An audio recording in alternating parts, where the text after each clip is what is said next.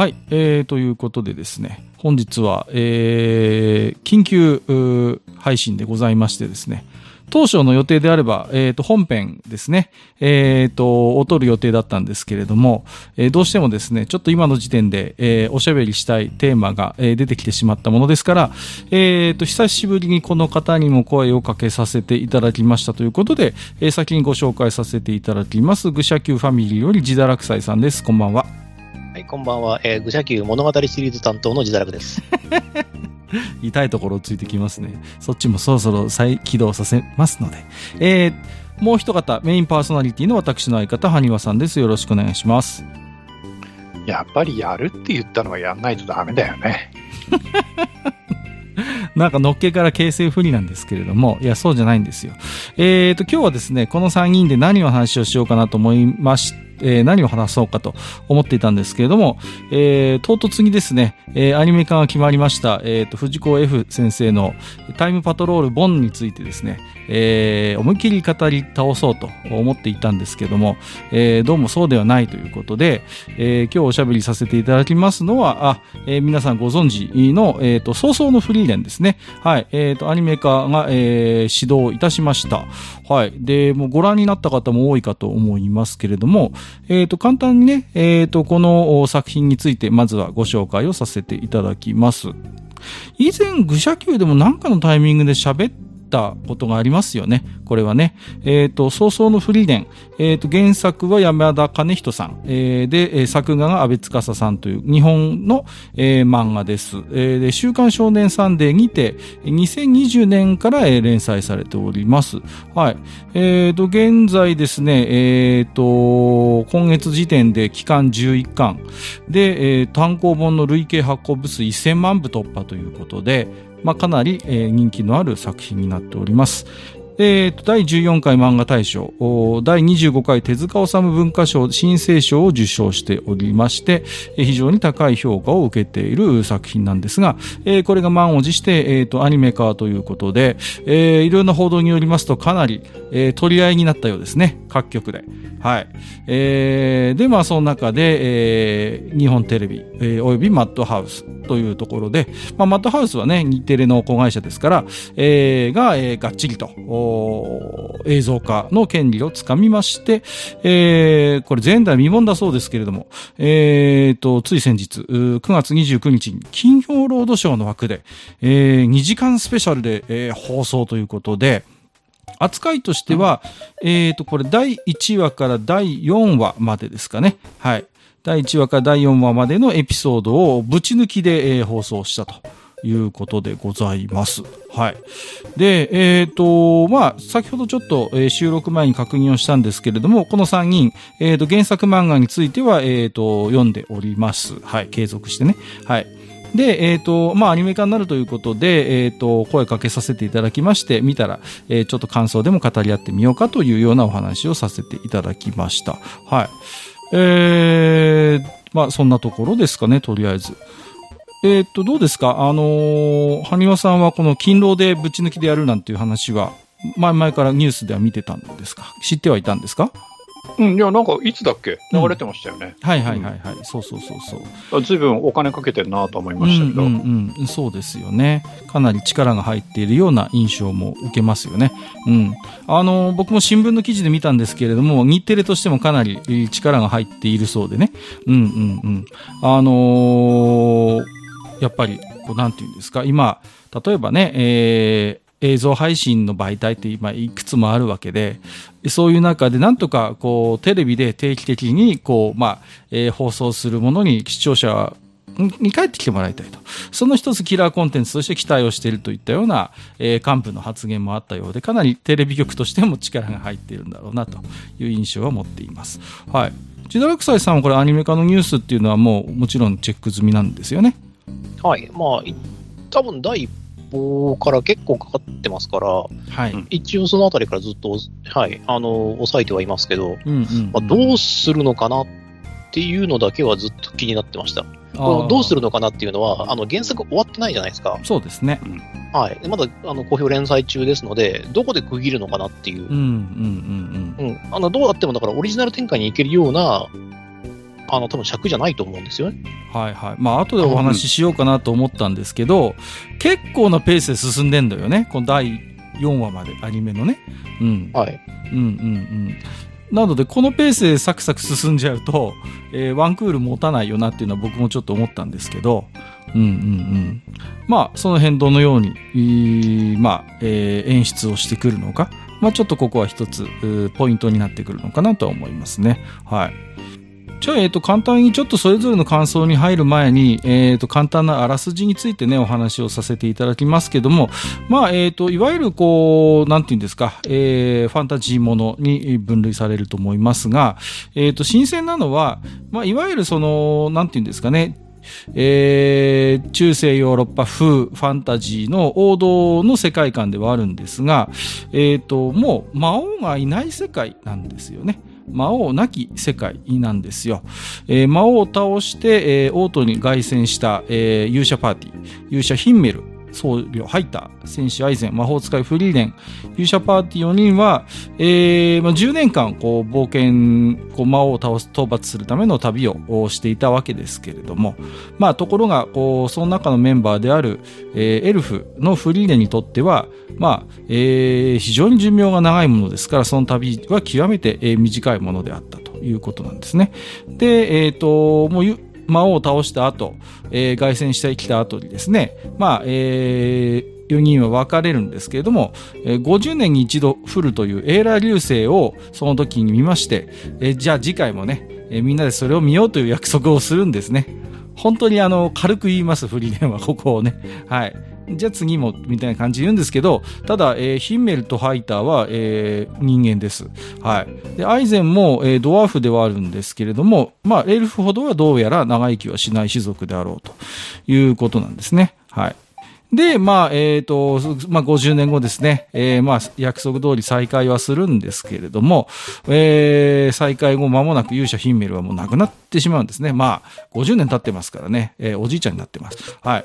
で、えっ、と、まあ、その後ですね、えーフリーレンは、まあ自分がヒンメルについて何も知らなくて、また知ろうともしなかったことを、えー気づいて、えーそこで涙をします。で、その悲しみに自分自身困惑したフリーレンは人間を知るために、また趣味の魔法収集のために旅を出るというあらすじですね。はい。まあ大体こんなところですか？最初の部分はね。はい。えーそんな話になっておりまして、まあ、あのーちょっとね、えーこれはフリーレンの話をした、えー回を参照していただくと、まあ、わかりやすいんですが、なかなか、えーまあ、新鮮な、えー構図にはなっているのかなとは思いますね。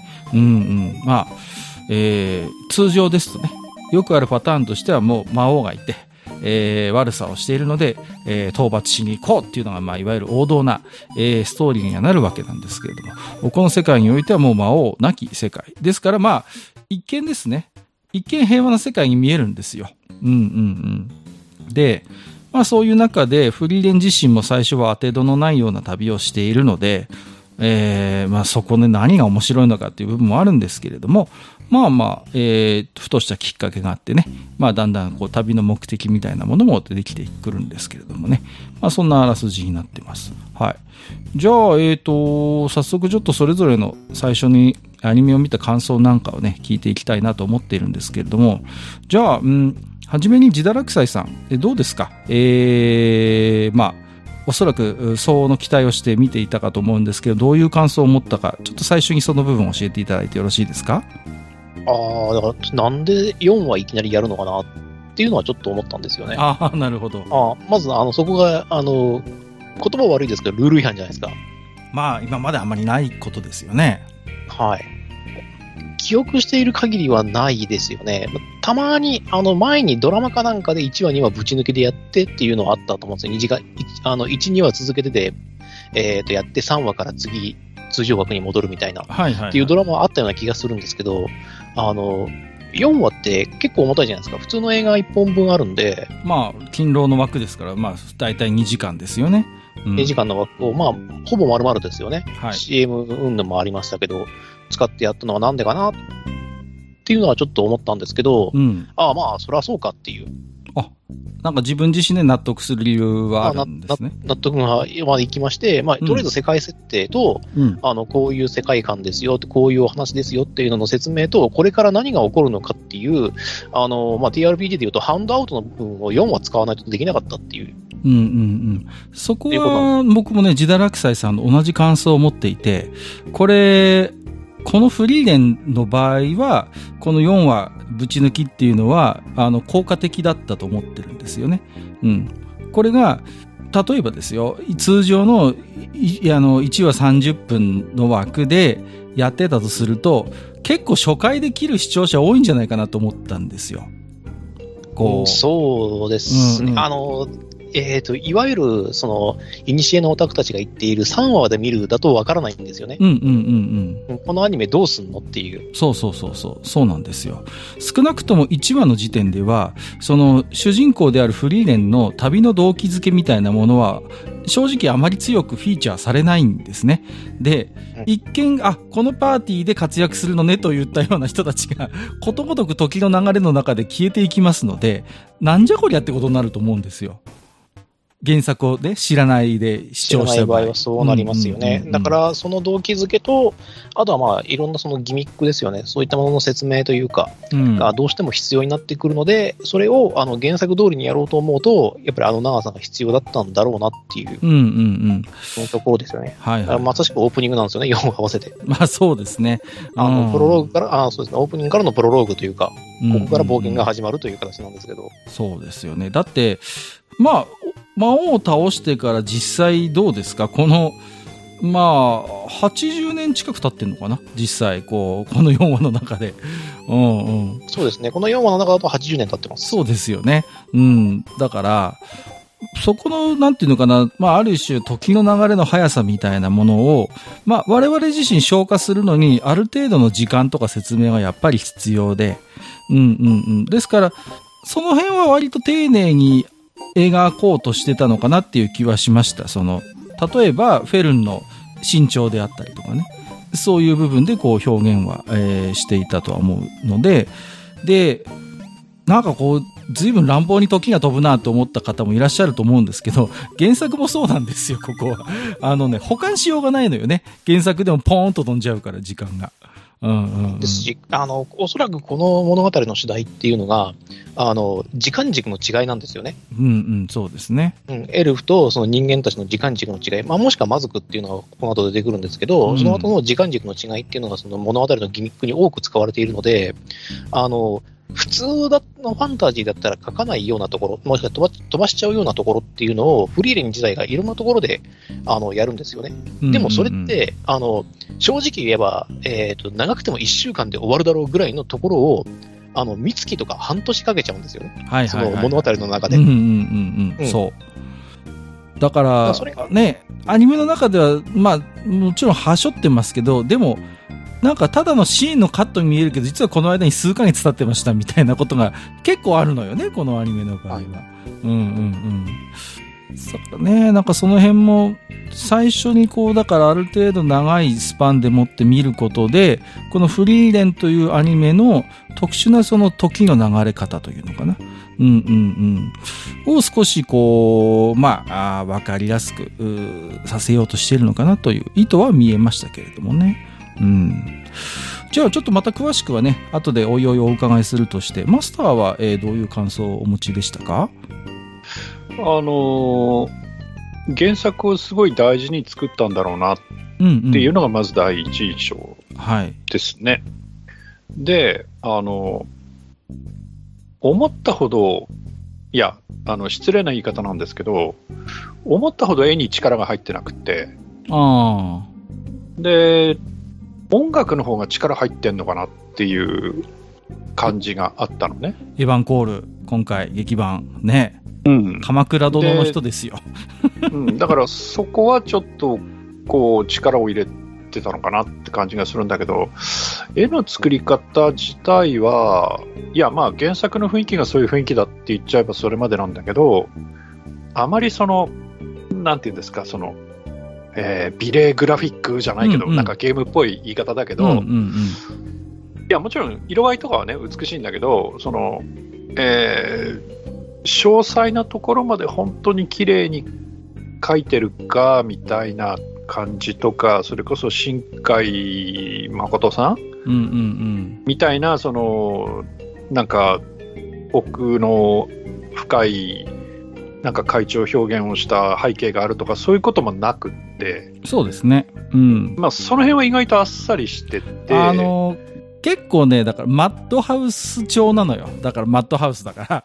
あうの、ん、で、まあ、僕から、僕はちょっとこう、逆に、あ、ちゃんとテレビアニメーションでよかったなっていう思いもあるんですよね、そこは。そうそう。だからその、えっ、と、4話ぶ、だからその2時間ぶち抜きで、その、何？映画サイズでやってはいるけれども、うんうんうんその、だからクオリティ的にその無理しゃりこの4話だけめちゃくちゃ上げとけっていう感じには取れなかっうんうんそうですねだからおそらく、うんうんまあこういうクオリティで残りもいってくれるのかな、みうん。たいな。うんうんうん。そうそうそう。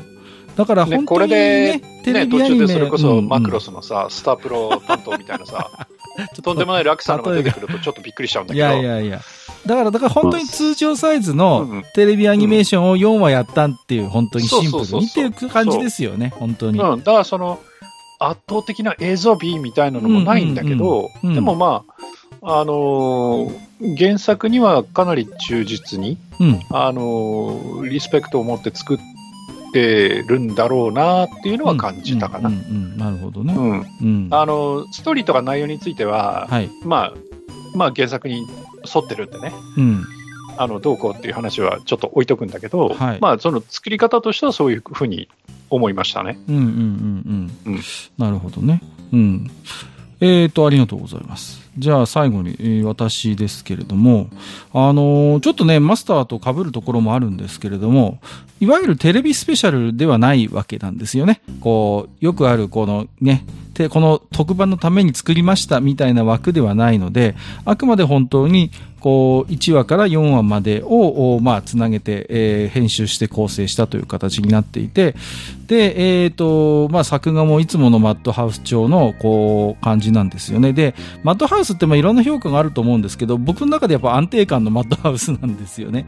で、あのー非常に作画のブレがやっぱ小さい、スタジオだなという印象があるので、なんかすごいね、安心した部分はありますね。こう、うんうんうん。あ、きっとこのまま、えーワンクール走ってくれるんだろうなっていうね。えーまあそういうものをも、えー印象を持ちましたし、あとやっぱりね、あの、エヴァンコールはびっくりしましたね。うん、あ、すごい人使ってきたなっていう。で、実際劇版の音楽聴いてても非常にこう、なんていうのかな、世界観にマッチした、うん、あの、作りになっていたので、非常に、あ、いいなというね、えー印象を持ちましたね。うん。そうだな。あとはね、まあ、ストーリー的な部分はね、いろいろ指摘したいこともね、あるんですけれども、うーん、まあまあ、ちょっと後ででいいかな。うん。あのね、一つちょっと面白いなと思った部分があって、はい。あの、二人ともさ、あの、ホームページのストーリーのとこ見た？ああ、見ましたよ。チェックしましたよ。はいはい、はい。見た？うん。で、あの、それぞれまあ4話分、当たり前だけど、タイトルついてるわけじゃない。そうですね。で1話だったら冒険の終わりとか、うんうん2話だったら別に魔法じゃなくたって。とかって、ついてるんだけど、そのタイトルが本編の中でどこに出たかってチェックした？本編の中では、え、最後じゃなかったっけ？最初でしたうん。あの、冒険の終わり1話は、うん、うんうん1話のいわゆる終わりのところですっと冒険の終わりって出るんですよ。出ましたね。うん。だけど、2話の別に魔法じゃなくたってって、始まっても出ないのよ。ああ、はいはいはいはい。始まっても出なくって、確か CM 明けかなんかに降って出るのよ。うんうんうんだから、いや、おそらく、その、あの、2時間の勤労枠でやったっていうのもあるんだけど、はい、ここからここが1話です、ここからここが2話ですっていうのを、あえて分かりづらく作ってる。うん。ああ、なるほどね。うん。うんで、4話つなげて1本の作品みたいな風な狙いがあったのかなと思うんだけど、うんそのうんうんちょっと見直してみる、録画したのを見直してみると、そのタイトルの出方が、そのド頭とか一番最後じゃないのよ。うんうんうんうん。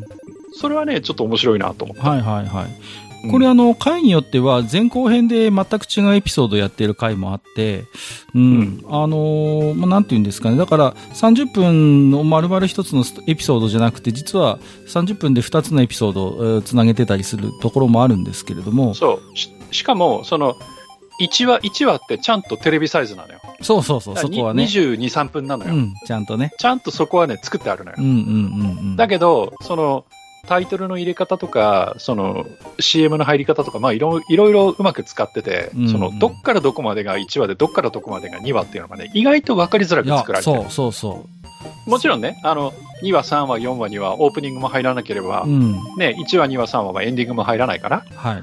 まあ、それもあるんだけど、だから、あの、あくまでテレビシリーズの1話から4話ではあるんだけど、うん。やっぱり、その、スペシャルっていうことで、一本の作品にはしてるんだよね。そうですね。うんうんうん。だからね、そこはちょっと面白いなと思った。はいはいはい。うんまあそこやっぱりさすがにね、こう、やっぱ勤労っていう枠を使って、やっぱ4話を単純につなげるんじゃなくて、うん、やっぱそういう少しこう編集で工夫をしてね、なんかある程度こうなんかこう、それなりのこう、なんかテレビスペシャルみたいな感じの見せ方にはうまくなってるのかなっていう気もしましたけれどもね。うんうんうん。そうだな。ちょっと先にキャラクターの話をしましょうか。まあ、実際に、まあ、フリーレンはじめ、えーキャラクターに、まあ、血肉が与えられて、えー動いてたわけですけれども、はい。えーマスターどうですか？フリーレン、種崎敦美さんでしたっけ？はい。演じられてましたけれども。ああ、いや、やっぱりこの人お上手だなっていうはいはい印象が。はいはい。そうですよね。うん、うん、うんやっぱり実力ある方かなっていう。け非常になんか、うん、す、す、すんなり。はい。うんうんうん。だから、最近だと、スパイファミリーのアーニャもそうだし、ねぼっちちゃん。それからうん、大々の大もそうだよね。ああ、そう、大々の大ですよ。そうですよ。うん。だから、やっぱり、なんていうか、幅があるなっていう、そうですね。うんうんうんうん演技の幅はある方なんだろうなとは思いますけどね。はいはいはい。うんあ、ぼっちちゃんだね。間違えました。すいません。スパイファミリー だ感動してました。そうそうそう。アンヤですよね。うん、うん、うんうんそうだよなうーんと、フェルン役の、えっ、と、方が、あれですよね。えースレッタじゃん。水星ちゃんの子なのよね。そうそう、スレッタ・マーキュリーの。スレッタ・マーキュリー役の方ですよね。いや、この方、上手だなと思いました。あの、ちゃんと、なんていうの、こう、フェルンの成長の過程が、まあ、4話の中で結構あるじゃないですか。こう、初登場の時から、実際、まあ、何年経ってんのかな？うん。何年かで、8年か9年ぐらい経ちますよね。最初は、フリーレンよりも背もちっちゃいし、本当に、なんていうの、幼さが前に出てるんだけれども、あの、最終的には、19ぐらいになって、16ぐらいだったかな？作中では、今回アニメの中では。うんうん。で、だんだんこう、精神的な成長も見えるし、こう、背もね、いつの間にかフリーで抜いちゃう感じになっちゃうんですけど、あのーちゃんとなんかこう、声の感じも、ね、こう、成長の、あのー後が見える形をとっていたので、その辺はまあ、さすがだなと思ってましたよ。え？何ですか？なんか笑われるとこですか？ここ。いや、自分はフェルンの声は合ってなかったと思って。ああ、そうですか。興味深い。あそうですか。どうですかあのーちょっと棒読みがあるかなって最初もも感じたんですよ。ああ、なるほど。あ、あの、いや、それが、あの、意図だとは思うんだけど、うん。なんかちょっとこう、感感情が乗ってない棒読みっぽいうん。喋りがちょっとしばらくは続いてたかな。頭の方が特にそうかな。まあ、うんそうです、ね。まあきっとそれが狙いなんだろうけど、自分にはちょっとそういうふうにうん。感じられたんですよね。なんかでも、一ノ瀬かなさんって、こう、そういうキャラ当てられますよね。ライラさんとかでしょ？確か、アイマスだと。ライラさんの声だよね。この一ノ瀬かなさん。そうそうそうだから、ちょっとなんかこう、なんて言うんですか、こう、まあ言ってみれば表面的な表現としてはあまりこう表に出てこないタイプのキャラクターを演じられることが多いのかなという印象を持っているんですけれども、うん。いや、これはね、その、あの、一ノ瀬さんがどうとかっていう問題じゃなくって。あの、だから、あの、宮崎駿さんみたいなことを言うけど、うん。あんなちっちゃい子はあんな喋り方しないんですよ。まあね。うん。うん。で、あの、そこはやっぱりその、それなりの訓練を積んできた声優さんだからこその喋り方なんですよ、やっぱり。まあまあまあ、それはね、そうなります。だから、そこに、その、えーっと、それを、なんていうかな、その、まあ、よし、よしとするっていうとなんか変なんだけど、それを普通に受け入れるのか、うん。こう、子供の喋りとしてのリアリティみたいなことを考え出しちゃうと、うん。あの、途端にリアリティがないのよ。まあ、それはね。いや、だから、それは別に、その、一ノ瀬さんがどうこうじゃないのよ、それはもう。んんんね、わかりますよ。うんだから、それは別にこの作品ばっかりじゃなくて、はいはいはい。どこにでもある問題だしう、ん。もっと言うと、例えば、アイマスとかのゲームにおいても、うん。ね、その、えー年齢設定が13歳だ、14歳だ、15歳だっていう女の子がこんなに色っぽく歌歌うかねみたいなところまで にまで行っちゃうんだけど、まあまあ、突き詰めていけばね。それ言っても、うんうん言ってもしょうがないことではあるんだけど、そうそうですね。うんうん。うんまあまあ、ちょ、ちょ、ちょっと違和感を自分は感じたああ、なるほどね。うんそうなんだ。へえ。ジダラクサさんはいかがですかその辺のキャラクター、まあ、あるいは、えー声が当てられたわけですけれども、何か印象があれば。ああ、印象ですか。やっぱりフェルンは一番最初ちょっと違和感がありああ、ましたね。そうですか。ああ、ジダラクサさんも。へえ。ああ、でもそのうち慣れてきましたね。うんうん。なんかあ、の、会うっていうか、ああ、まあそうなのかなっていうふうに聞こえてくるっていうか、はいうんうんあーうんやっぱりあの、ちょっと俺の中ではスレッタの印象が強すぎたんで、あ、スレッタの人だねっていう。そうそうそうって思っちゃったんそうそう。そうですよね。まあ、声が一緒だからね。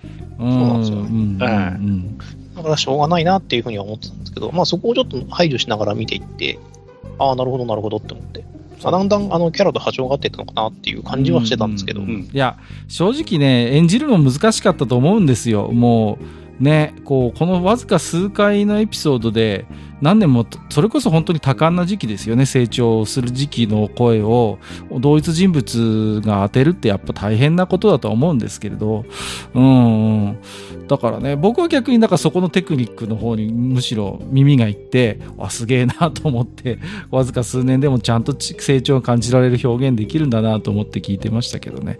まあまあ。えっ、と、まあそうですね。あとキャラクターでいくと、そうだな。まだシュタルクは出てきてませんけれどもね。うん。えっ、と、アイゼン役のね、上田さんがいい声してますね。うん。なんかこう、一つこうアクセントになるかなと思って聞いてましたし、あとはフランメが、まあ、ちょこっと最後の方に出てきましたけども、えー、少佐なのよね、これは。田中敦子さんですね。田中敦子さんは、いや、あの、さすがの、うん、なんでしょうね、こう、えー、でも今回のスペシャルで一番頑張ってたのハイターじゃないの？あもう本当にわ若い頃からもうね、晩年までっていうことですか、それは。うんうんうんうん。そいや、物語のキーとしてうも、ん。やっぱり、特に前半2話はハイターが握ってるから、まあそうですね。うん。うん。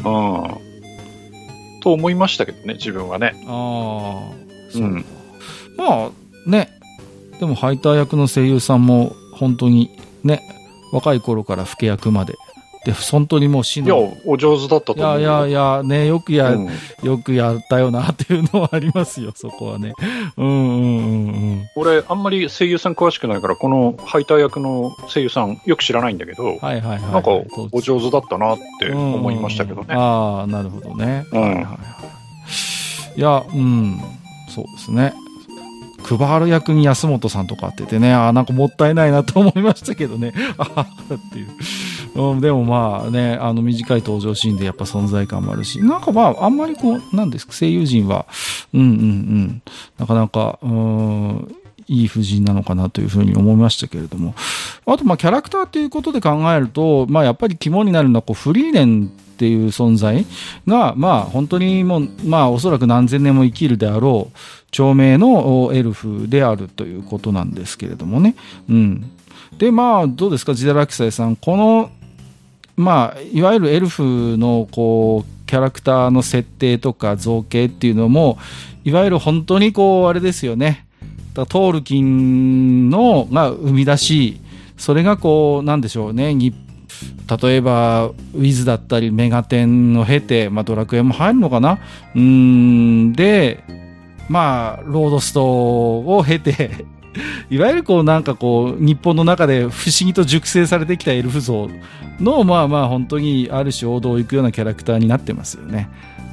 うん、そうなんですよね。だだから、こう、エルフの扱いって結構難しくて、うん。あの、エルフって自然死するのかっていう、そうそうそうそう。うん、問題があったりとか、あとは何、老化がするのかなっていう。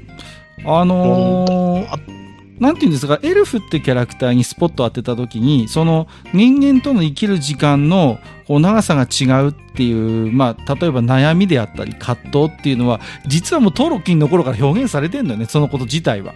ね。いやそそれはそうですよ。だって、うん、あのそれがなければ、だってアラゴルンもだって何の躊躇もなくだって選択できたんですもん。そうそうそう。だからアラゴルンとの関わりの中での、だからその、だから、まあ、そういう意味で言うと、あの指輪物語を知ってる我々からすると、このフリーネンという、まあ、あの、エルフのキャラクターの葛藤であったりとか、あのーまあ、なんていうんですかね、ちょっとこう、人間の心に最初の頃は特に疎い感覚っていうのは、まあ、ある種典型的なエルフ像のそれでもあるんですよ。別に新鮮でも何でもなくてね、そのこと自体は。うん。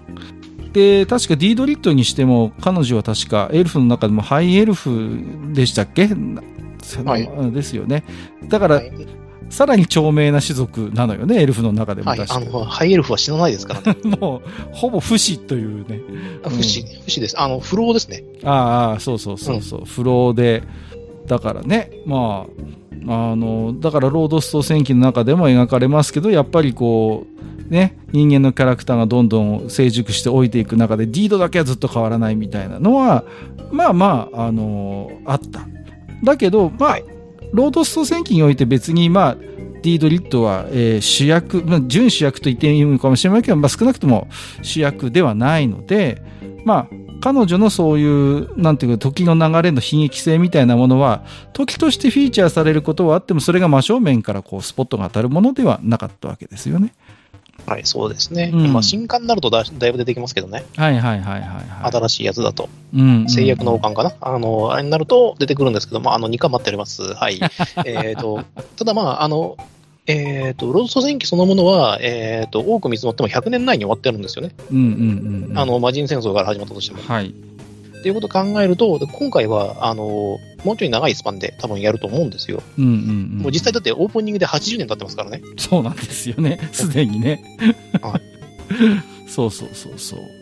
だから、なんていうのかな。うん。ね。かつて一緒に冒険をしたね、勇者ヒンメルもさ、村によってはもうすっかりこう、ね、彫像がもうほったらかしになっててね。もう村人もすっかりその存在をほぼ忘れかけてるみたいな、えー描写もありましたけれども、かつて一緒になぼ旅をした冒険の仲間がもう風化してしまっているっていうね。うんうんうん、そういうまあ場面も出てくるぐらいの時の流れですからね。うん、まあどうですか？マスターは、まあ、結局今このエルフ像の話をさせてもらいましたけど指輪の頃からのねまあある種トールキの発明だと思うんですよこういう形のエルフっていうのはね。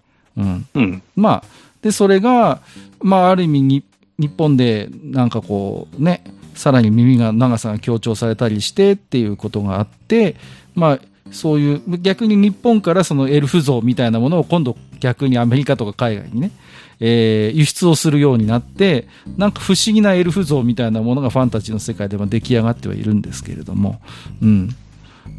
どうですか？このフリーレンというこのキャラクターとエルフという関わりの中では何かこう思うところとかありますか？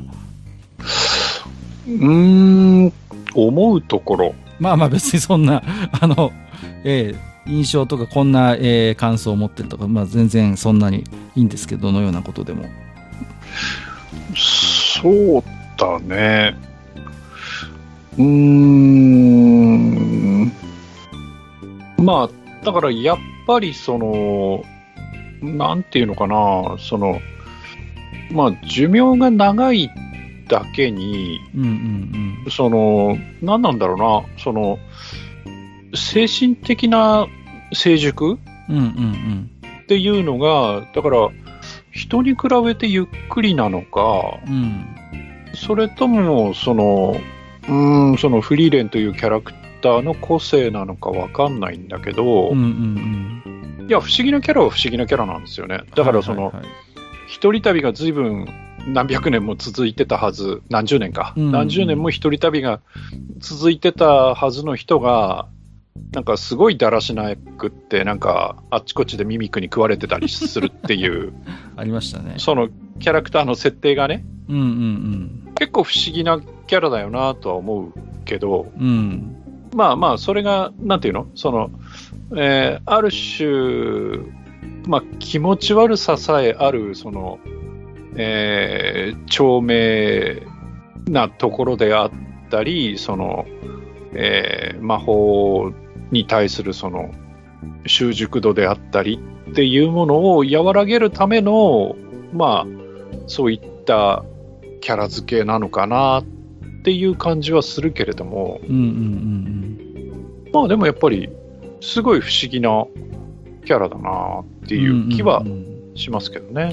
そうなんですよね。こう、うん。うーん、まあ、なん、まあそこがまあ言い方を変えれば魅力にもなるんでしょうけれども、その、彼女の持っている、まあ二面性というか、ある種のその、エルフとしての何かこう、どこか超然とした雰囲気と、まあ合わせて、すごい人間臭いというか、まあこう、はっきり言えば生活能力で関して言えば、どっちかというとだらしない部類に入ると思うんですけど、朝が弱かったりね。うんうんうん。まあその辺のこう、まあギャップみたいなもの、まあまあまあ彼女の一つ魅力なのかなとは思うんですけれどもね。うん。だからこう、なんて言うんですか、あのー面白いと思いますよ。だからそういう意味で言うと、ちゃんとアルエン以来の、こう、そういうエルフの神聖性をどこか引き継いでいる部分も持っているかと思いきや、ちょっとこうね、某酔いどれエルフみたいなちょっとおちゃらけたキャラクターのこう血もちゃんと入っているっていう。いや、だからあの、前にその、原作の方の、えっ、と、フリーレンについて話をした時も、はい。あの、自分言ったと思うんだけど、その、ヒンメルに対する、うん。その、フリーレンの気持ちっていうのが、うんいわゆるそのすごいその陳腐な言葉でね最終的にあこれってそういうことだったのねみたいなことっていうのをな、まあ、100年近くかけてやっと気づくっていうことになっていくのかさ、うんうんうん。うん、っていうところはちょっとそのまあ楽しみというか見ものっていうところはちょっとあるんだけどね。あのー初回でしたっけ、第1話でしたっけ？ヒンメルの、まあ、えーまあ、葬儀が盛大に行われるんですけれども、まあそこでまあ、ほぼ初めてフリーレンは表情を崩して泣くんですよね。こう、涙をします。うんで、えっ、と、結局詰まるところこのストーリーってその涙の意味は何なのかっていうことを多分彼女自身が探求していく旅なんだと思うんですよ。ある意味。まあ、あの涙の理由は何だろう自分の中からこう湧き上がってきた感情そのものを多分あの時点の彼女は知らないわけですよね。うん。自分でもヒメルのことを私は何も知らないって言ってははばからないし、まあ少なくとも冒険、かつて冒険してた頃はあまり興味もあるようには見えなかった。うん。逆にヒメルの方はちょっとね、フリーレンのこと気にかけてる節はあるんですけれどもね。うんうんううん。ん、だから最終的にそれをね一文字の漢字に集約するのかなっていう。ところがさ、はいはいはい。いや、うん少なくともだって、ヒメルの側の方はさ、少なくと少なからずそういう感情をフリーレンに持っているわけですよ。数々のエピソードを見るにね。うんうんうん。まあね、うん。だけど、まあ少なくともあの頃のフリーレンは多分そういうことには一切、えー気づかずに、あるいは自分自身では、にはあったのかもしれないけど、それに自覚がなかったわけであって。うん。だけど、フリーレンの冒険の動機づけっていうのは結局、その時に喋ってましたけど、私はもっと人間を知ろうと思うって彼女は宣言をして、まあまあ、えー、旅に出るわけですよね。うん。だから、やっぱりだからどこまで行ってもさあの、ヒンメルの葬儀の時に流した涙っていうところに、まあ、つい、なんていうかな、行き着くのかなと。うん。で、やっぱりそ、それはちょっとハイターの死とはまたちょっと違うのよね。やっぱりこう。うんうん。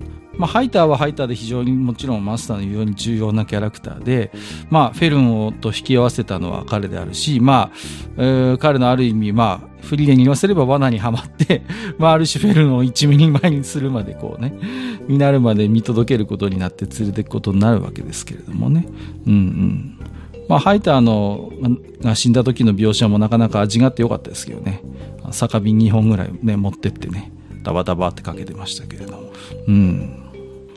で、ダルクさんはいかがですか？この、例えばヒンメルとフリーレンの関係みたいなところで、こう、この今回の4話までで何か感想とか思ったところがあれば聞いてみたかったんですけれども。うん、この辺はやっぱ種族の違いが大きく出てるんだろうなっていうのは、うんまあ、後々書かれるからいいんですけど、うん。どうなんでしょうね、これを。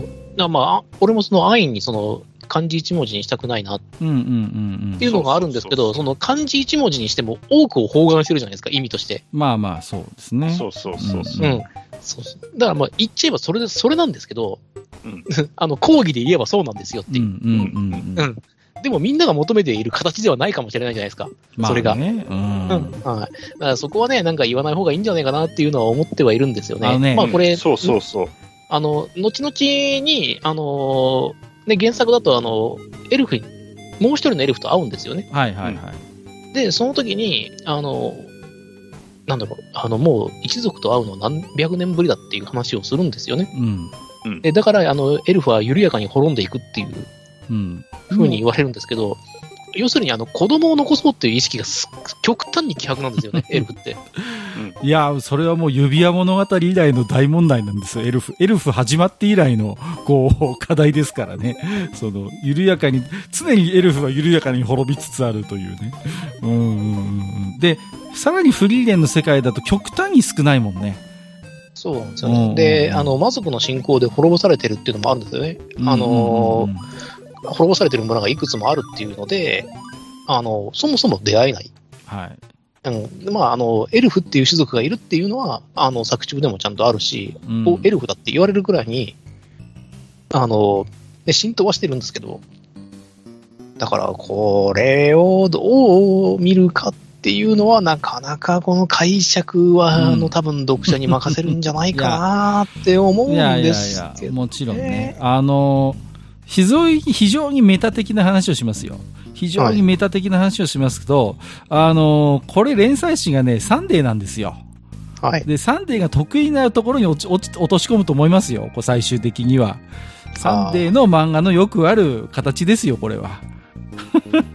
ね。はっ最きり終的にはっていう。そうそうそう、はっきりとは言わないけどっていうさ、こうね、週刊少年サンデーのね、有名な漫画をこう思い返してみるといくつもあるじゃないですか、そういう形が。あの、面白いのよね。あのジャンプって必ず決着つけたがるのよ、そこについて。必ず。言語化させたがるのね。うんうんうん。で、マガジンはね、どっちかというとこう破綻することが多いのよね。こう、逆にね。で、サンデーはそこまであえて触れないっていうのが上手っていう。なんかそのことに対し対しての各少年誌のスタンスみたいなのが見えるので、うん、この漫画がサンデーに連載されてるってことはそういうことなんじゃないのかなと僕は思っちゃうんですけれども、はい。えー、まあ何のことかというと、まあそういうことなんです。はい。うんうんうん。あのーまあ、ヒンメルという、勇者ヒンメルというキャラクターの、まあ、ある種その影を、あのをまあ、追い求めている。まあ、それだけじゃないんですけれどもね。場面によってはそういうかつてのヒンメルの活躍の、こう、斬視みたいなものがこう見えたりするエピソードがあるじゃないですか。うんうんうん。で、この、なんていうんですかね、こう、だからある意味でも、こう、ロードムービーでもあるなとは思ってるんですよね。行く先々でかつて自分、ヒフリデン自身が気づかなかったエピソードをこうね、村人から聞いたりして、その時にあなたのことをこう言ってましたよ、みたいなことをこう教わるっていうの？うんうんうん。だから、何て言うんですかね、こう80年も経っちゃってるから、それこそ本当に 当人だとしたら、その時の当人だとしたらもう相当ヨボヨボのね、老人になっちゃうし、まああるいは、えー世代が変わってることもあるんですけれども、うん。だからこう、すでにその、この世からいなくなっている人間の、こう、なんていうんですかね、思い出とか、あるいはその、かつて彼が関わった、えー人間から語られる彼みたいな、こそこがね、このなんか作品の一つ肝なんだろうなと思うんですよ。そういう、まあ、影がちらちら見えるんだけど、当の本人はもういないっていうね。で、そのことと、最終的なこの旅の目的みたいなものが、この4話の中で、第4話で、まあまあ、繋がってきて、一つ旅旅の動機になっていくっていう仕組みになるんだと思うんですけれどもね。うんうんうん。まあ、その辺はなんか、やっぱり、うん、新鮮味があったなとは思いますね。うん。で、うん、なんでしょうね。すごい上手な作り方をしてるなと、構成が上手だなっていう気がしますね。うん。あとは何でしょうね。うん、まあ、もちろん目的はあるんですけど、旅の目的はあるんですけど、なんか、ある意味では非常にどこか変わらない日常アニメみたいな匂いもちゃんとあるんですよね。なんかこう。結局、フリーレン自身の中で流れている時の流れというのが非常に緩やかなものなので、あのなんて言うんですか、こう、確実に物語が積み上がって前進しているって感覚よりは、なんかいろんなところに顔を出して、ここではこんなエピソードがありました、ここではこんなエピソードがありましたみたいな、なんかそういうちょっとこう、うん、なんか平行的なロードムービーというかね、うん、なんかある種の日常系アニメにも似た、えー匂いもする。そういう緩さもあるのがいいのかなと思ってましたけどね。うん。この辺のどうですか？この物語の作り方みたいなものは、こう、自堕落斎さんから見て何か気づいたこととか印象とかがあればお伺いしたいんですが。物語の作り方ですか？これ、あの、原作もアニメも、まあ、実は未だそうなんですけど、うん。あの、実はあの、早々のフリーレンではあるんですけど、うん。あの、勇者ヒンメルなんですよね。はいはいはいはい。はい。あの、ヒンメルは、あの、死して、あの、ハイターやフリーレンの行動指針を決めちゃってるんですよね。うんうんうん。うん示してくれてるんですよ、道をっていう。はい。だから、あの、作中の中だと結構ろくでもない勇者みたいなことになってるんですけど、まあやってること結構すごいはずなんですよ。それはなんでかっていうと、仲間だからっていうことなんですよね。うん仲間目線で見てるからヒンメルっていう人間を見てるんですよ。はいでも、世間一般で見ると、勇者ヒンメルなんですよ。うんうんうん。で伝説の、ね。英雄なんですよ。伝説の英雄なんですようん。うんうんで、実は、あの、フリーレンとかハイターにとっても、やっぱり勇者ヒンメルなんですよね。うん。うんうん。た、だ、あの、個人としてヒンメルっていう人間を知ってるから、うん。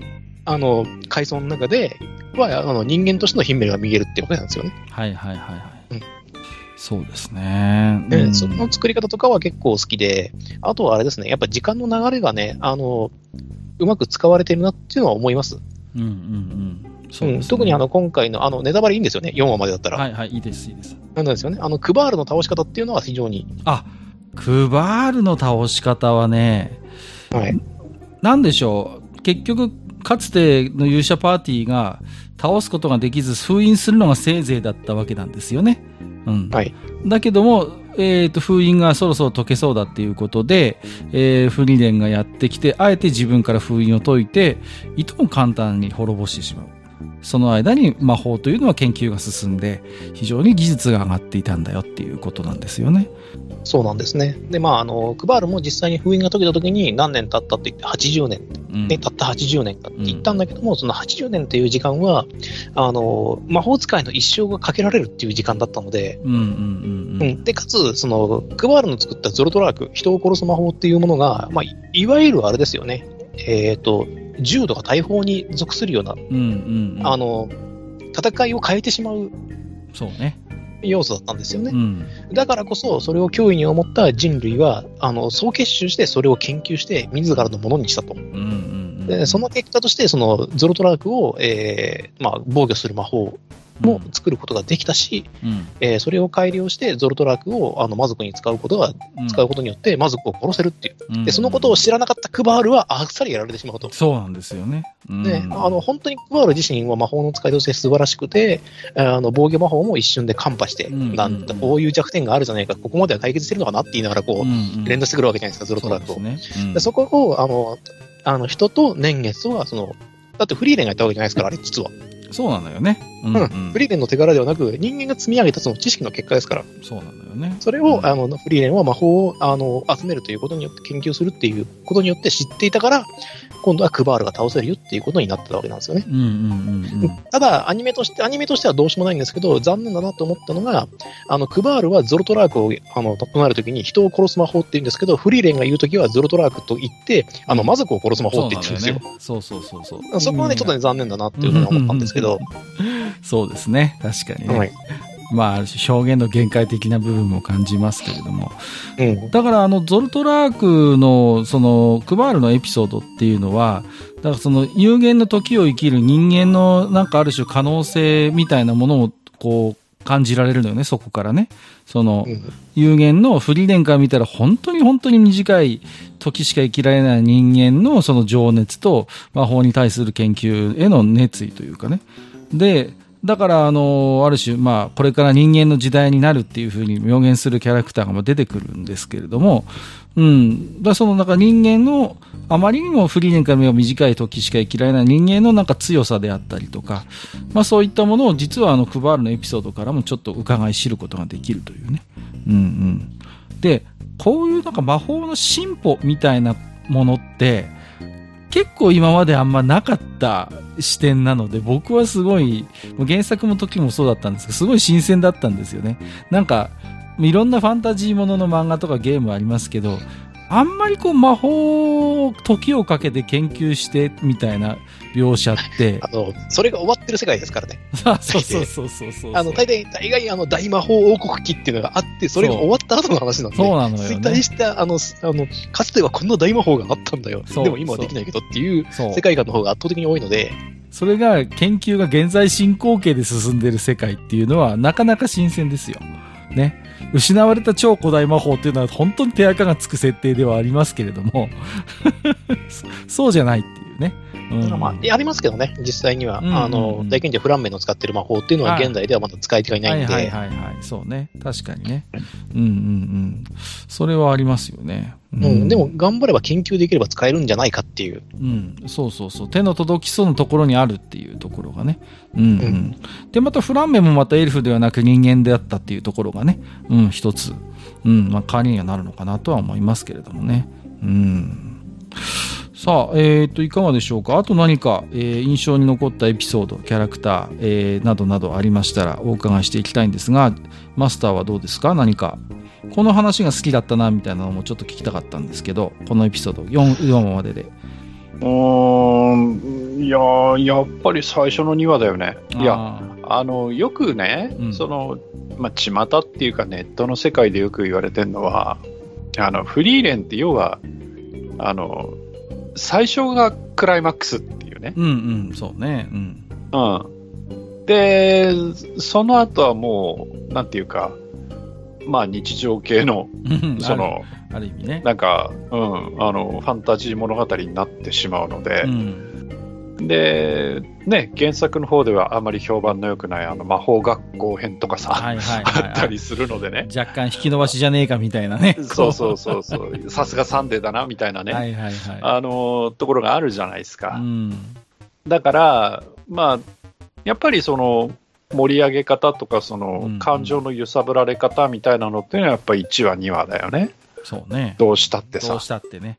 うん。うんで、あの、あんまりその、なんていうんですか、その、えっ、と、血湧き肉踊るみたいな戦闘シーンのある漫画でもないので、そうね。うん、案外、こう、あっさり型がついてしまうっていう、この後きっと出てくると思うけど、あの、アウアウラだっけ？はいはいはいはい。の、かうんあの彼女との戦いにしたって、うん。なんか、すごいやつが出てきたっていう、うん。こう、ま、前振りというか、そうの、ん。煽りに対して、うん。結局そのさっきのゾルトラックじゃないけど、うん。その、そうね。年月の差っていうのが出てきて、うんあっさり型がついちゃうみたいなところっていうのが、はいはいはい。この後も続くので、うん。まあ、正直2クール大丈夫っていう心配はあるんだけど、そうね。うんうんうんうん。ただやっぱり、いや、やっぱりね、あのー最初にこのフリーレンを自分があのー愚者級で紹介した時からそうなんですけど、やっぱり1話、2話っていうか、その、冒頭のところの作り方っていうのは本当秀逸だと思ってるんで、うん。うん。だからそれを最終的にどう収めていくのかなっていうのは、こう、はいはいはい楽しみでもあり、怖くもありみたいな。そうですね。うん感じなんですよねうんいや、まあ、ちょっと言い方は乱暴ですけど、どこか発想の勝利的な部分も正直あるしね、この作品に関して言うとね。うんそうそうそう。そうそう。なんか、誰もがなんとなくこう、想像はしていた。この後、例えばゲームとかで魔王を倒して世界平和になりました。じゃあこの後どうすんのみたいな。この後勇者どうなんだろうねみたいな。僕らがなんとなくこう、ゲームのやった後に話してたようなことを、まあ、まさにそこから想像力を膨らませて、こう、ね、作っているような作品ですからね。うん。だからなんていうのかな、うん、あの、たまにこの作品のこと本格ファンタジーって言ってる人いるんだけど、それは僕違うと思うんですよ。ある種のこの、早々のフリーレンという作品における舞台としてのファンタジーっていうのは結構テンプレ化された、割と本当にいわゆる日本のそういうゲーム的な、あの、ファンタジーの世界から全然逸脱してないと思うんですよ。正直。うんうんうん。なんかこう、僕、いわゆるいつもナロー系の話の時に持ち出しますけども、ある種僕らが共通認識として持っていて、説明が不要なあの世界っていうところからは、正直逸脱はしてない話だと思うの。世界として。説明としてね。うんうん。特に何か、凝った何か設定があるとか、あるいは逆に年代記が作れるような、そういう複雑な歴史をね、あの、後ろで感じさせるみたいなものもないのでね。割とだからモンスターとかダンジョンの下りっていうのはいわゆる本当にね、典型的な、あの、まあこういう言い方しちゃうんですけど、ナロー的な、あの、ダンジョンの作りしてるしね、正直ね。うんうんうん。だから、やっぱりこの作品の肝っていうのは、その、無限に近い時を生きる主人公とその時の流れ、あるいはその思い出に生きるっていうことがどういうことなのかみたいなところがやっぱり、うんうん、肝になってくる作品なのかなというふうには思いますね。うん。はい、えー、ありがとうございます。いや、でもやっぱあれだよ。あの、話の中でステータスオープンとかやらないから、まあまあそうね。あの、そういう意味ではとっても好感持てるし、きちんとしたファンタジーだと思うよ。ああ、まあ確かに、ね。そうですよ。ね、あとあの、ゲーム要素が薄いっていうのは、うんあの、魔法が、あの、要するに民間魔法って言われてる、あ、あの、そうね。便利だったりとか、あの、あんまり関係ない、その、なんだろう、うんうんうん。うん、っていう魔法が非常に多く出てくるんですよ。名前はないですけど。そうね。うんな名もなき、本当になんかこう、民間呪術、呪術みたいなレベルのね、こう、魔法もあるんです。でも、そういうものもなんかある種、変質的にこだわって収集するフリーレンっていう可愛さもあるんですけれどね。うん。そうなんですよね。あの辺があるのと、あとあの、第4話で、あの、海辺を掃除するシーンがあるんですけど、はい。あ、魔法使いすげえなっていう。ああ。あの、船持ち上げられますからね。さあさあ、あーどうしても僕はね、スター・ウォーズエピソード5を思い出しちゃうんだよね。あそこを見るたびにね。そうそうそう。いや、わかるんですけどね。うんああとあとは、なんか、あなんかちょっと思い出すんだろうなって思うのは、あのーフリーレンが持ってる魔法の中に、あの、甘いブドウを酸っぱくするっていう魔法があるんですよ。ああ、ありますね。出てくるんですけど、はいはいはいはいそうあれは、あの、アイゼンが好きだったっていう、甘いブドウよりも酸っぱい、より酸っぱいやつがいいっていう風に言ってたっていうのを思い出してるのかななんて思いながらやってたりしてましたね。なるほどね。うん。あとあのす世界のこう宗教観みたいなものもちょっと興味深いなと思っててね。うん。ハイターっていうのはまあ自他ともに認めるこう生臭坊主としているわけですよね。だけど、彼はでも結構素敵な言葉をいろいろ残しててね。うんうん。あの、天国がある方が都合がいいって彼は言うのよね。やっぱ人間にとって、天国があるかどうかはちょっとわからないと。で、えーフリーレンはあんま信じてなさそうだし、アイゼンも懐疑的ではあるんだけれども、ただ人間にとってやっぱりこう天国がある方が都合が良くて、ね、いい行いをすれば将来ね、天国に行って、えー贅沢三昧できる、いい思いができると思ってた方が都合がいいじゃないですかっていうことを、おハイターが言うんですよね。うん。なんかあの辺のこう、すごい、なんか、うん、宗教観も、なんか僕はすごい好きなんですよね。なんかこう、なんかね。で、ハイター自身も何か、なんかこう、冷めてるともまたちょっと違うんでしょうね。そういうものもひっくるめて何か一つこう、信仰というものをもう持っている、うんうん、キャラクターであってね。こう、だから、なんていうのかな、人間にとっての、人間本位のなんかこう、宗教観っていうのかな？うんうんうん。その辺が実はまあ今後のエピソードでまたね、えっ、ー、と、新感触のキャラクター出てくるんで、よく、より深く分かってくる部分もあるんですけれども、うん。あのね、ハイターのやっぱ選択してるセリフ回しに非常に印象的なものが多くてね、うん、やっぱりいいキャラクターだなと思って、はいはい、見てましたし、あとは、なんでしょうね。えー、最初、4、4話か。4話で、これはアイゼンが言ったのかな？あのー、フリーレンは変わったっていうことをフェルに言うんだよね。うん。人の時間を気にするようになったとかっていうのよね。うん、うん。だから、まあ、ある種4話のクライマックスとして非常にいい言葉だなとは思ってて、うん、どこか人の時間を気にするようになったフリーレンがこう、どう、今後どういう活躍をするのかなみたいな、やっぱり部分あるでしょうからね。うん。あとはフリーレンがいい師匠がどうか問答みたいなのもね、面白かったですけどね。うんうんうん。まあ、アイゼンはね、フェルに対して、うん、あの、そいつはいい師匠だからみたいなこと言うんですけどね。うん。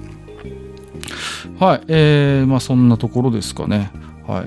あとどうですか？何かこう、ここの部分をちょっと触れておきたいとか、もしあれば、はい、いかがでしょうか？うん。今回監督がね、斎藤圭一郎さんなんですよね。うんうんうん。ボッチ・ザ・ロックで本格的に監督になったのかな。うん。あの力のある監督さんだと思います。はい。なので、えー、ちょっとそういった部分でもちょっと楽しみには、えー、してますけどね、うん、個人的にはね。うん。ボッチ・ザ・ロックって原作が原作だけに、監督の裁量が幅が非常に大きいアニメだったと僕思ってるんです、去年の。うんうんうん。それで、あれだけちゃん、ちゃんとというか非常にこうね、人気の作品を作り上げたやっぱ実力って相当なものだろうと僕思ってますので、うん、今回もちょっとそういう意味じゃちょっと期待しちゃうなと思ってね、うんうんうん、えー、見てましたけれどもね。はい。うん。あとはそうだね、なんか、騒がれた割にオープニング曲は大したことなかったね。エンディングは良かったなと思ったけど。でも今回スペシャルのエンディング曲なんでしょ？またレギュラーのは違うんでしょ？確か。あ、そうなの？うんうん。確か違ったと思うけどな。あ、マジで、うん、エンディングいいなと思ったんですけどね。はいはいはいはい。いい、素敵でしたね。オープニングは、オープニングは何？うん、うんと、夜遊び。夜遊びです。はい。なんか、パッ、パッとしなかったなって。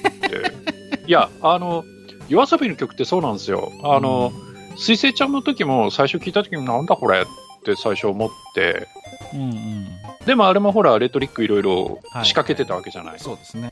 あれはね。うん。うん、だ後で聞いて、えーってなるんだけど、うん、ただ、正直、曲としては、うん、あんまりパッとしないなっていう印象だったので、まあ今回もそうなんですよ。まあ、それは単純に俺の好みかもしれないんだけど、オープニングパッとしねえなって思ってて。はいはいはい、はい、うん。なるほどね。まあ、ね、あの、ゴブリンスレイヤーと逆ですわ。どういうこと？ゴブリンスレイは、オープニングは雰囲気良かったんだけど、エンディング最悪だったからさ。ああ。うん、なるほどね。はい。推しの子のアイドルはどうだったんですか？あ、聞いたことないのあ、ええー、あんなに流行ってたのに。あ、そうですか。はいはいはい、はい、いや、アニメの方見てないから。ああ、そうか。うん。見てくださいよ。原作は見て、なんか僕がなんかおすすめしたような記憶があるんですけどもね。いや、原作は読んでますよ、うんうん、全部。ああ、なるほどね、うん、配信されてるのは全部見てる。わ、はい、かりました。はい。ジーダラクサイさんはあといかがですか？あとですか、まあ、特にはまあ語ったかなっていう感じはしますけどね。まだね、始まったばっかりってところもありますからね。うんうん、うん、はい。いや、これで2クール終わった後さ、うん、俺らが手のひら返してる可能性はあるからね。まあ、まだね。まあまあ、あるとは思いますけれどもね。うん。な、なんですかね。うん、あの、このフリーレンっていう漫画ってすごいこう、危ういバランスの上に成り立ってる作品だと思うんです。これはアニメに限らずね、漫画もそうなんですけど、あのさっきマスターも意味軸も言ってましたけど、もうピークが過ぎてるんですよ、お話としては。もう、ある種、どこまでも続く後日談みたいな話なのよね。こう、ストーリーとしてはさ。うん。うんうんうん。だから、ただやっぱり漫画である以上は、こうね、山場も作らなきゃいけないし、連載作品である以上は、まあおそらくね、そそれなりのスパンで、多分原作者さんの裁量だけで決まっていくものではないでしょうから、ここまで作品が大きく成長して、した上でね。うん。いや、だから、それこそ、まあ、ずいぶん前の話になるけど、あの、煙草についてもずいぶん喋ったじゃない？ああ、そうですね。はいはいはい。で、あの時は、またその、なんか対抗馬じゃないけど、その、ちょうど、なんて言うんだろう、我々にとって、その、評価を、うん、まあそう。良い評価をする作品と、こりゃあんまりだろうっていう作品がたまたま、たまたま2つあってね。また、ちょっとね、曰くのか月の関係でもあったからね。で、だけど、それでも、煙草って最初の1話、2話見た時って、うん。正直、なんだこれ？っていう感じだったじゃない。だけど、いろんなものを提示されていって、それがだんだんネタばらしされていく中で、おおおおってなってって、最終的には、いや、良かったよねっていう評価に行ったわけじゃない？そうですね。でも、うん。フリーレンの場合は、うん。さっきも言ったけど、最初からクライマックスだぜで来ちゃってて、そうなんだよね。最後どう、その、しかも2クールやるからさ、そうなん。この、いやだ、からうん途中の中だるみといか、や、あると思いますよ。すっごい心配なのよい。や、ある、絶対、それはありますよ。うん、だからね、ナディアの島編みたいなことにならなきゃいいなと思ってるんだけど。例えが、例えがうん、おっさんしかわからない例えだとよくわかりますけど、うんね、そうそうそう。いや、わかりませんよ。そういう、なんかさ、しょうもないエピソードの回があって、何十年後かにククルスドアの島みたいに映画になね別に、あの、他の例えしてもいいですよ。例えば、セイント・セイヤのさう、ん。いやいやいや。ね、アスガルド編みたいなのが まあでもあれはそんなまあ悪くなかまあまあ、ったよね。そうそうです。まあ、あれはあれでファンが多いからさうん。うんうんだから、なんだろうね、フリー、フリーレンの、その、作品の、ある種、見る側の、まあ、まあ、考え方っていうとちょっと違うのかな。でも、ある種のスタンスは僕必要な作品だと思ってて、視聴する上で。うん。で、やっぱり、少年誌連載の作品ではあるけれども、うーん、見る人を比較的選ぶタイプの作品にはな、なるのかなとは思ってるんですよ。うんうんうん。だから、ね、戦闘描写にしたって、まああるけど、別にこうね、いわゆるバトルものみたいな、こう手に汗握るみたいなもの、ないですから、ほとんど。うん。ある種の白スラみ大たいな。規模な、大規模な戦闘とかないでしょ、ない、ないのよね。うん。ななんていうの？マッシマッシブっていうの？なんかそういうのはなかったりするじゃない、ボロボロになりながらも傷つきながらも這い上がってみたいなのないからね。うんうん。最後のあとはこう、ね、あの、何何万人対何万人みたいな戦闘とかもないわけじゃない？ね、この国の運命を決める世紀のそうそうそうそうそう。そうないからね。うん。ないでしょ？うんうん。いや、だから、そういう面での、その、最後の畳み方っていうのが、そうね。いや、難しいだろうなって思うんだけど、うん、なんかね、そうそうそうそう。なんかね、あの妄想することがあって、そのうち何か、さ週刊少年サンデーから、なんか移籍してくんないかなとかって思うんです。なんか、どこに移籍するんだよ。あのね、いや、いろいろ移籍先をね、僕ね、うん考えたんですけどね、うん、一期とかどうかなとかね、ビームはちょっと違うんですよ。あのね、なんかこう、あるいは、あ全然漫画専門誌じゃなくてもいいのよ。なんかそういうこう雑誌に、こう、ポロッとこうエピソードが投下されるみたいな、そういうこう、枯れた展開になんかなってって、なんかこう、みたいな、まあ無理なんですけどね。うんうん。で、なんか好きな人は、ああ、これ、たま、あ、今回載ってたとか思いながら、1ヶ月か2ヶ月に一遍ぐらいこう、それを読むみたいなね。なんかそういう形がすごい似合いそうな漫画で。そうそうそう。なんかね。どうなんでしょう。まあ作品の性質上少年誌にありますからね。うんうん。まあサンデーでおそらく物語は終わっていくんだと思うんですけれどもね。うん。まあ、なんかね、どちらにしろ、こう、最初、最初にマスターも喋りましたけど、あの、作画についても、ちゃんとテレビアニメらしい作画になっていたので、うん、なんかほっとしたというかね、うん、安心感も感じたんですけれどもね。うんうんうん。まあ、そうですね。あとはね、ジダラクサさんがおっしゃってたゾルトラークの陳腐化のあたりを非常にアニメとしても分かりやすく、かつ魅力的に表現されてたんじゃないのかなと思いましたので、うん、うん、ぜひね、えっ、ー、と、アマプラとかでも確か見られましたよね。エピソードごとにはなりますけれどもね。はい。またちょっと編集がね、金堂版は入っていたので、ちょっと印象変わってくるかもしれませんけれどもね。ぜひご覧になっていただけると嬉しいなと思いますけれどもね。はい。自堕落斎さん、あとよろしいですか何か、最後にもう一つ。いや、もう特にはないです。絞り出せはしないです。はい、4話までだとないですよ。さすがにね、エピソード、エピソードの玉がまだ少ないですからね。はい。えー、ということでですね、えー今日はですね、えー、先日の金曜ロードショーで、えー、まさかの4話ぶち抜きということ形でセンセーショナルに始まりました、えー、早々のフリーレンアニメの、えー、感想などをおしゃべりさせていただきました、えー、本日のマスターそしてゼラキサイさんありがとうございましたありがとうございました。はい、ありがとうございました。